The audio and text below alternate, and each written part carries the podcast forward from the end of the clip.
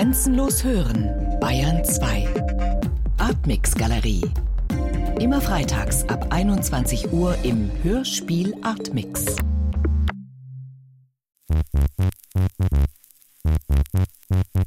Kunst soll Staaten verbinden. Kunst soll auch Freude machen. Kunst soll die Realität widerspiegeln. Kunst soll vor allem sexy sein. Kunst soll nicht mehr Genuss weniger, sondern Glück und Leben der Masse sein. Du bist ein Künstler. Kunst als soziale Utopie. Radio-Essay von Julian Döpp. Erstens. Malen nach Zahlen. Malen kann jeder.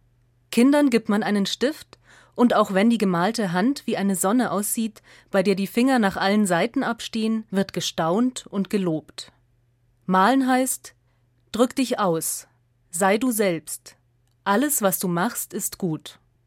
Beide Wege der Weltzuwendung und Weltgewinnung, der wissenschaftliche und der künstlerische, müssen in der Schule beschritten werden, damit der Blick auf die Wirklichkeit nicht einseitig und verstellt wird stellte 1998 der Lehrplanentwurf Nordrhein-Westfalen für das Fach Kunst in der gymnasialen Oberstufe fest. Doch die Schule ist auch der Ort, an dem sich herausstellt, dass nicht jeder automatisch gut malen kann. Dass das Malen und damit, so scheint es, auch die Weltgewinnung erst erlernt werden wollen. Ein Eindruck, der sich bestätigt, wenn man die Statements gegen die Abschaffung der Kunstpädagogik liest, die Mitte der 90er Jahre von Frankfurter Studenten des Faches formuliert wurden. Ein Auszug. Im Zentrum der Kunstpädagogik steht immer das menschliche Gegenüber. Die Kunst fungiert als Mittlerin. Das künstlerische Gestalten bietet ein Übungsfeld zum Aneignen der Fähigkeit von Sach-, Sozial- und Selbstkompetenz. Ergo ermöglicht die Kunstpädagogik dem Menschen Selbstbildung und die Entwicklung von eigenverantwortlicher Handlungsfähigkeit. Wenn aber gerade die Kunst uns zu besseren Menschen macht, dann muss der Weg zu ihr schon aus Gründen der Gerechtigkeit für jeden offen stehen. Und zwar unabhängig von Begabung oder Alter. So präsentiert sich der Weg zur Selbstverwirklichung nicht selten als Umsetzung ganz einfacher Techniken, die jedermann auch außerhalb der Schule erlernen kann. An Lehrern ist kein Mangel. Ein kleiner Künstler steckt in jedem von uns. Wir müssen ihn nur herauslassen. Und das geschieht, indem wir lernen, das Malen zu lernen und das Lernen dabei nicht als Mittel zum Zweck, sondern als Selbstzweck begreifen, Spaß dran finden. Verspricht Bob Ross mit seiner Methode des Joy of Painting. Obwohl er selbst schon 1995 verstorben ist, lernen noch heute unzählige Zuschauer durch seine Fernsehmalkurse, wie einfachste Pinseltechniken einen Wasserfall oder eine Tanne auf die Leinwand zaubern. Da vor allem eine Technik vermittelt wird, analog zu Begriffen wie Liebes- oder Kochkunst, liegt es in der Natur der Sache, dass alle so entstandenen Bilder ähnlich aussehen. Doch um die Bilder geht es auch gar nicht, wenn das Malen, wie gefordert, zum Selbstzweck wird. Nicht das Kunstprodukt ist zentral, sondern der Weg dorthin. Egal wie alt Sie sind oder wie Ihr Lebensweg aussieht. Ob Kunst zu schaffen Ihr Beruf ist, Ihr Hobby oder Ihr Traum. Es ist weder zu spät noch zu egoistisch, weder zu selbstsüchtig noch zu dumm, wenn Sie an Ihrer Kreativität arbeiten. Aufgrund meiner eigenen Erfahrung und der vieler anderer Menschen, die ich miterlebt habe, bin ich zu der Überzeugung gelangt, dass Kreativität unsere wahre Natur ist, dass Blockierungen einen Prozess unnatürlich vereiteln, der gleichzeitig so natürlich und so wunderbar ist wie das Aufblühen einer Blume auf einem schlanken grünen Stängel. Ob hier in dem Lebenshilfe-Klassiker Der Weg des Künstlers von Julia Cameron, ob im Club der toten Dichter oder in einschlägigen Tanzfilmen, wo ganze Schulklassen durch richtiges Training zur kollektiven Selbstverwirklichung getrieben werden. Kunst erscheint als jedermanns eigentliche Lebensform. Erledigt ist das romantische Bild des Künstlers, dem die Inspiration keine andere Wahl lässt, als sich in Armut und Experiment zu stürzen. Dem höhere Wesen befehlen, rechte obere Ecke schwarz malen, wie in Sigmar Polkes gleichnamigen Bildtitel. Als Kind ist jeder ein Künstler. Die Schwierigkeit liegt darin, als Erwachsener einer zu bleiben. Ein oft gehörtes Zitat unbekannten Ursprungs. Nicht jeder ist ein Künstler, lautet die Devise zwar, aber zumindest jeder war einmal ein Künstler. Als Kind, das es gleichsam im Inneren wiederzufinden gilt. Ein Projekt, das nicht nur Künstler wie Paul Klee sehr bewusst verfolgt haben, der sich von den Zeichnungen seines kleinen Sohnes inspirieren ließ und versuchte, in eigenen Zeichnungen eine ähnlich ursprüngliche Einfachheit zu erreichen. So sind es gerade die lächelnden Sonnen bei Picasso oder die spielerischen Umklappbilder der Surrealisten, die als scheinbar ungefilterte oder absichtslose Kunst beeindrucken. Doch dahinter steht die Annahme, dass einfach Kunst machen gerade nicht einfach ist, sondern ein Potenzial, das in uns schlummert und erst geweckt werden muss.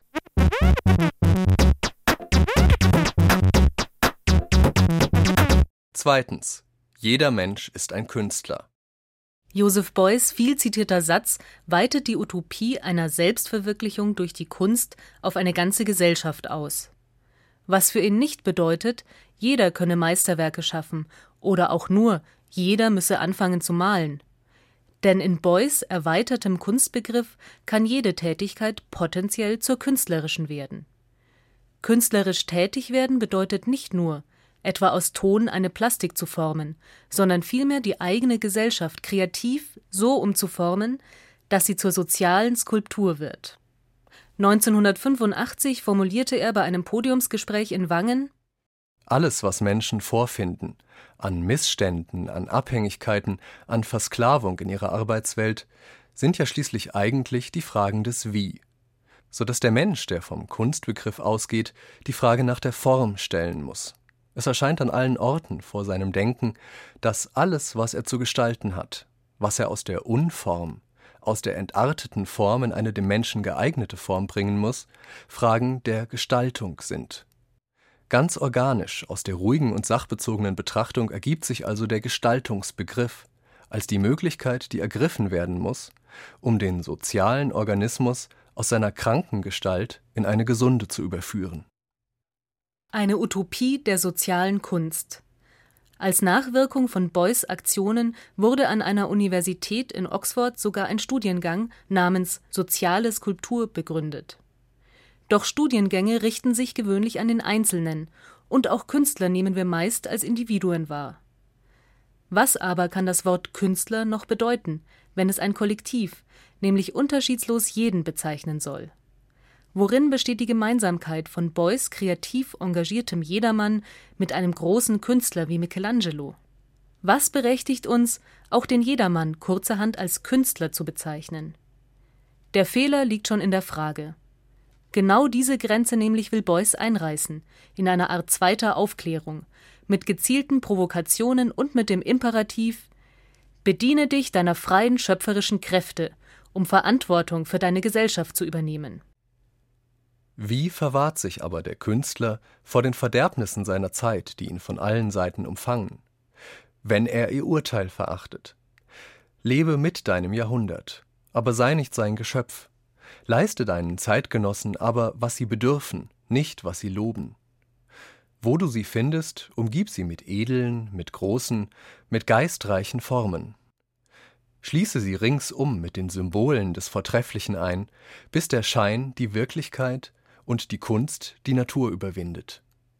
In seinem neunten Brief über die ästhetische Erziehung des Menschen formuliert Friedrich Schiller deutlich, was er für die Aufgabe des Künstlers hält.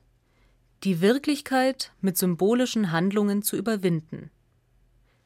Ein Gedanke, der als aktivistische Aufhebung der Grenze zwischen Kunst und sozialem Engagement bis in die jüngste Zeit wirkt.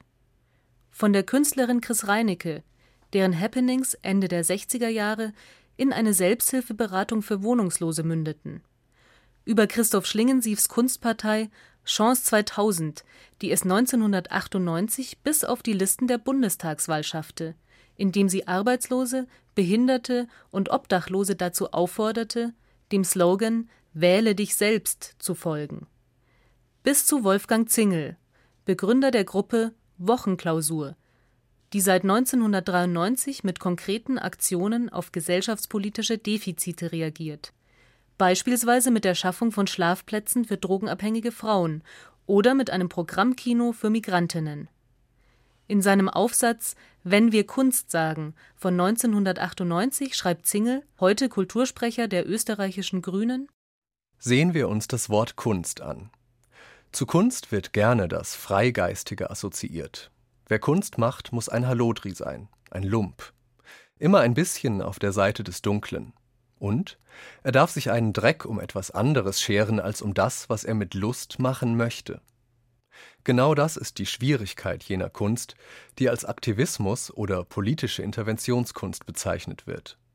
Weil mit den Bedeutungen der Wörter sozial und Kunst immer noch Assoziationen mitschwingen, die sich mit einer Vorstellung von Kunst, die einen Beitrag zur Verbesserung des Zusammenlebens leisten möchte, nicht vertragen. Würde das Wort sozial so verstanden werden, wie es der Duden möchte, auf die menschliche Gemeinschaft bezogen, etwa so, wie es in den Begriffen Sozialdemokratie oder Sozialpsychologie nach wie vor deutlich zur Geltung kommt, dann ist die Kunst, könnte man sagen, bald einmal sozial. Sozial engagierte Kunst versus Kunst als individuelle Selbstverwirklichung. Zwei gegensätzliche Vorstellungen, denen eines gemeinsam ist. Der Künstler realisiert nur das, was potenziell in jedem schlummert. Im Umkehrschluss lassen sich alle Menschen, denen es gelingt, sich selbst oder die Gesellschaft kreativ umzuformen, umstandslos als Künstler bezeichnen. Ein Bild vom Künstler allerdings, das sich schlecht verträgt mit Gestalten wie Francis Bacon oder Baudelaire, die vom Abgründigen oder Zerfallenden fasziniert sind. Der hier gemeinte Künstler soll nützlich sein, soll das, was die menschliche Gemeinschaft versäumt hat, nicht nur in Werken darstellen, sondern eigenhändig verändern. Er wird unversehens zum Vorbild, an dem sich jeder ein Beispiel nehmen kann. Wenn denn überhaupt jeder ein Künstler sein will.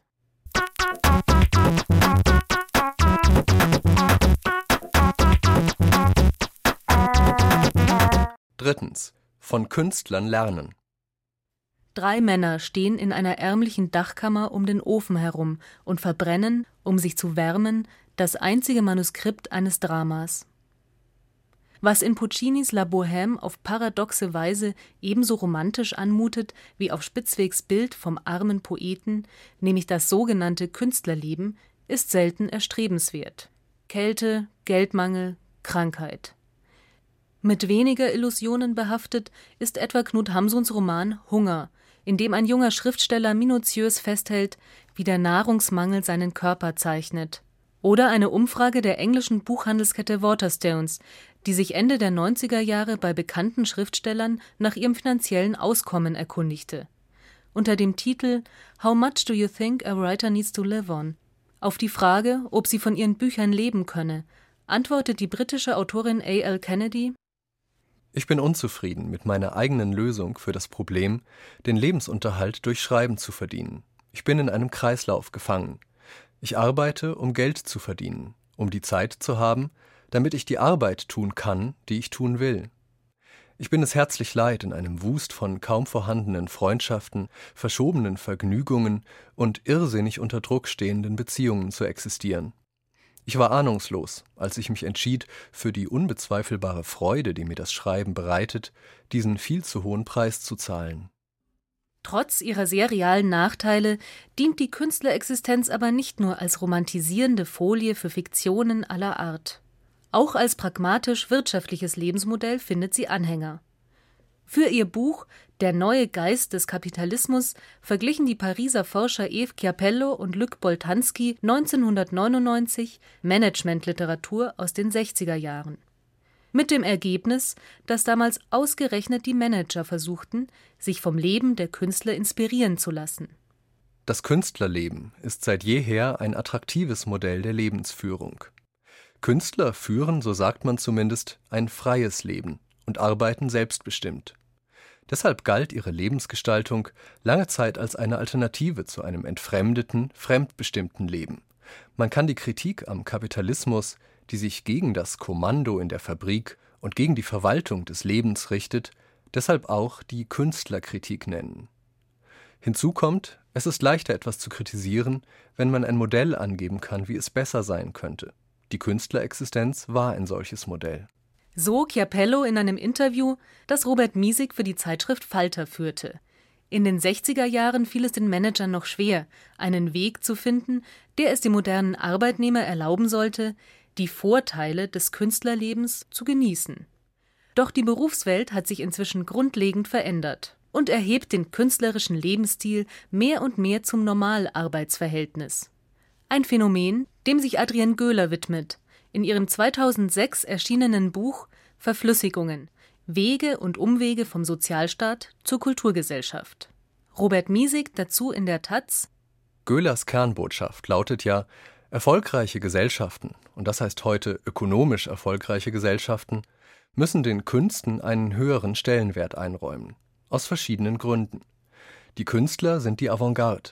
Sie arbeiten immer schon auf eigene Rechnung, waren immer schon Unternehmer ihrer selbst. Von ihnen kann man auch lernen, die Prekarität auszuhalten, dem modernen Kapitalismus kann man den Vorwurf, er produziere Konformität und presse die Subjekte hinein in den ewig gleichen Trott, bei Gott nicht mehr machen. Er fordert heute selbst vom Arbeitnehmer, ein Künstler zu sein, jederzeit änderungsbereit, kreativ, immer dabei, seine Individualität voll in den kapitalistischen Verwertungsprozess zu investieren.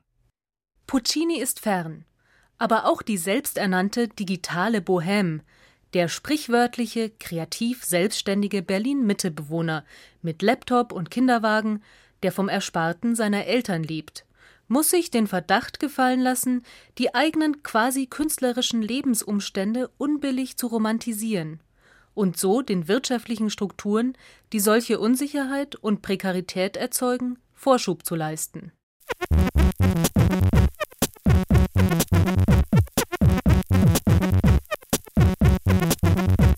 Viertens. Wozu Kunst? Soll, darf, muss der Künstler ein Vorbild sein, ein kreatives, änderungsbereites Role Model für den Arbeitnehmer. Für jedermann ist es seine Aufgabe, sich selbst und die Gesellschaft zum wahren, schönen, Guten zu treiben? Für Theodor W. Adorno zeigen solche Ansätze vor allem eines: den Willen zur Abschaffung der Kunst. Die Zeit der Kunst sei vorüber. Es käme darauf an, ihren Wahrheitsgehalt, der mit dem gesellschaftlichen Umstandslos identifiziert wird, zu verwirklichen. Das Verdikt ist totalitär. Weil die Notwendigkeit der Kunst, wenn es denn durchaus so sein soll, wo es ums Reich der Freiheit geht, ihre Nicht-Notwendigkeit ist. An Notwendigkeit sie zu messen, prolongiert insgeheim das Tauschprinzip, die Spießbürgersorge, was er dafür bekomme. Das Wohin ist eine Form verkappter sozialer Kontrolle. In seiner posthum 1973 erschienenen Ästhetischen Theorie spricht Adorno die Kunst und den Künstler frei. Ihr seid nicht dafür verantwortlich, so stellt er fest, eure Gesellschaft zur Wahrheit zu führen. Denn eine Kunst, die sich gesellschaftlichen Zweckmomenten unterordnet, verliert für Adorno ihre wichtigste Eigenschaft nicht notwendig zu sein auf das der sogenannte Spießbürger gerade nicht auf den Künstler zutreten kann, um ihn zu fragen Muss das denn sein, was du da machst? Großes Gebrüll des Publikums. Wir wollen unser Geld wiederhaben. Erst Anerkennung in Gestalt von Äpfeln, Kartoffeln und faulen Eiern. Man drängt gegen das Podium, schreit, jammert, heult. Der dadaistische Geist, der sich dann wie eine Epidemie ausbreiten sollte, beginnt die Menschen zu infizieren. Richard Hülsenbeck über eine Dada-Soiree, die im Juli 1916 in Zürich stattfand.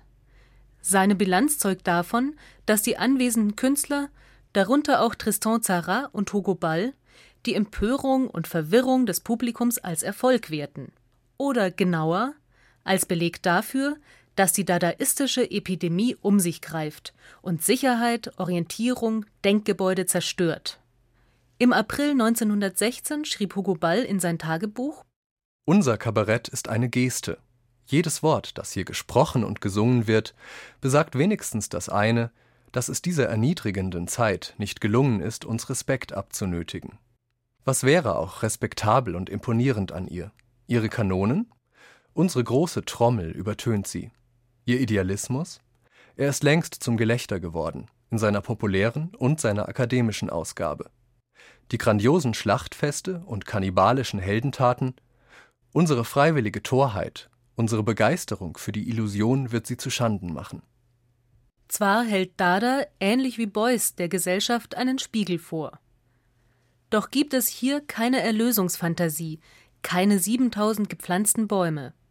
Stattdessen ausagierte Skepsis, Aggression gegen Gemütlichkeit und Unsinn als Methode. Eine Methode, die auch Kunstwerke hervorbringt, etwa in Form von Lautgedichten, die sich aber genauso problemlos als Antikunst bezeichnen lässt. Denn Skepsis, Aggression und Unsinn sind Haltungen, die grundsätzlich jeder einnehmen kann, womit jeder potenziell zum Künstler wird.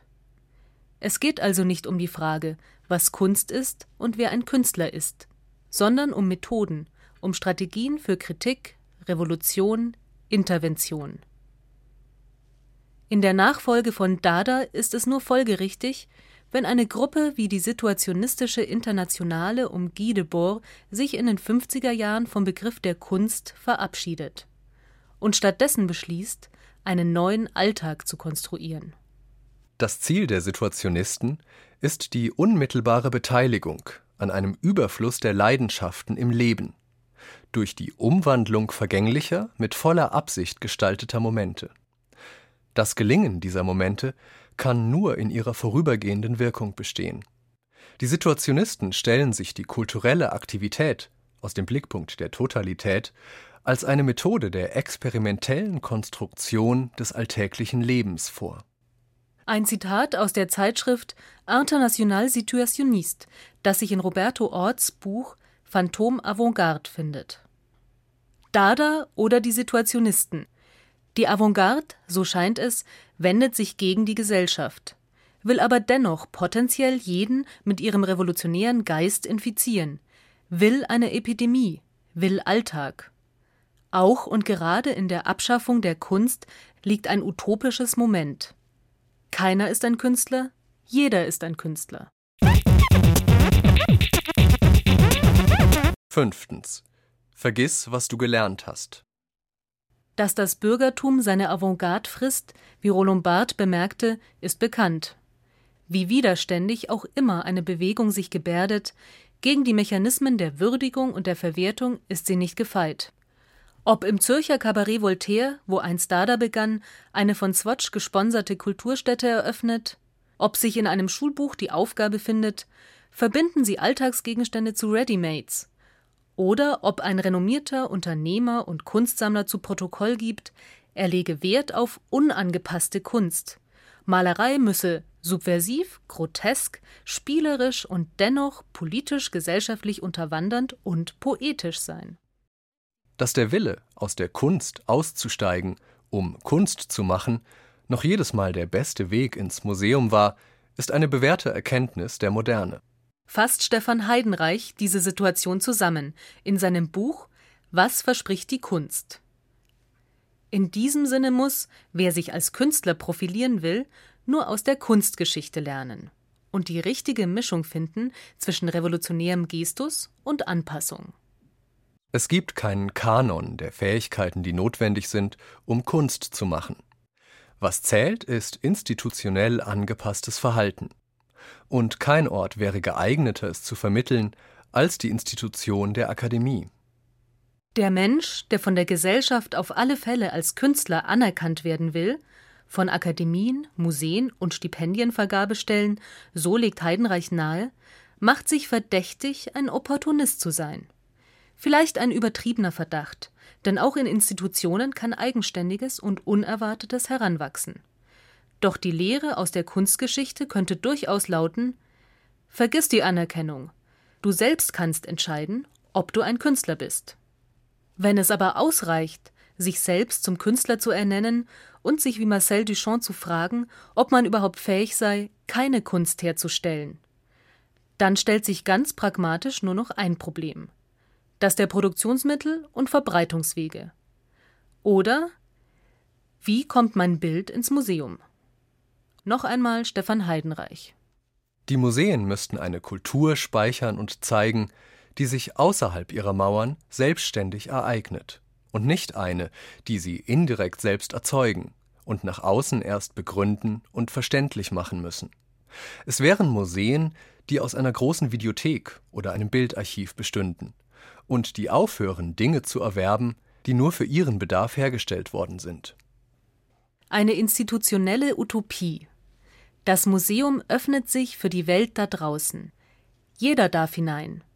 Die Welt selbst und das ganz normale Leben werden, ohne sich dafür verändern zu müssen, zum Kunstwerk erklärt.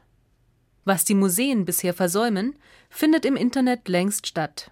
Von YouTube über Flickr bis zur Artmix Podcast Galerie des Bayerischen Rundfunks, die unter dem Motto Jeder ist ein Künstler. Du hast drei Minuten Hörspiele und Videos zeigt. Von Künstlern ebenso wie von Amateuren. Doch warum überhaupt weiterhin von Künstlern sprechen? Angesichts der überbordenden Kreativität, die Plattformen wie YouTube prägt, fällt der spontane Abschied von einem oft elitären, ausschließenden, dauernd neu zu klärenden Kunstbegriff nicht schwer. Was im interaktiven Web passiert, muss keine Funktion erfüllen, dient weder der Selbstverwirklichung noch gesellschaftlichem Zweckdenken. Und jeder, egal ob Künstler oder nicht, kann mitmachen. Ein Argument zumindest spricht gegen dieses Bild der schönen neuen Online-Welt. Denn wer die Begriffe Kunst und Künstler und die wir auch immer verstaubten Institutionen, die dazugehören, abschafft, dem geht genau der Unterschied zwischen drinnen und draußen verloren.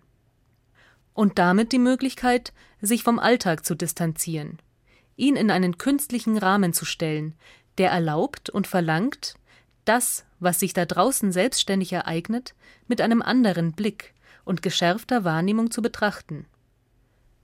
Zum Beispiel vier Minuten und 33 Sekunden lang einen stillen Konzertsaal und einen tatenlosen Pianisten auf sich wirken zu lassen.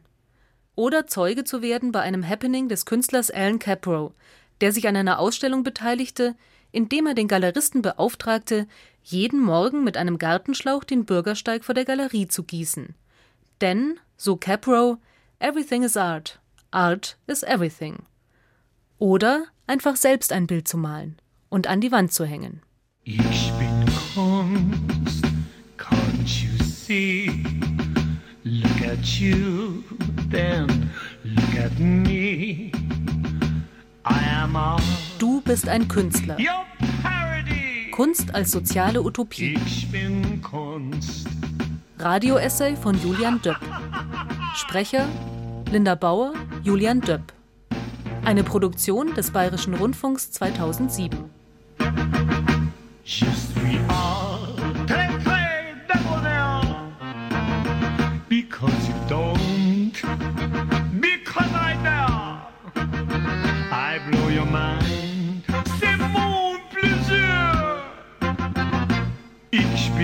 Kunst.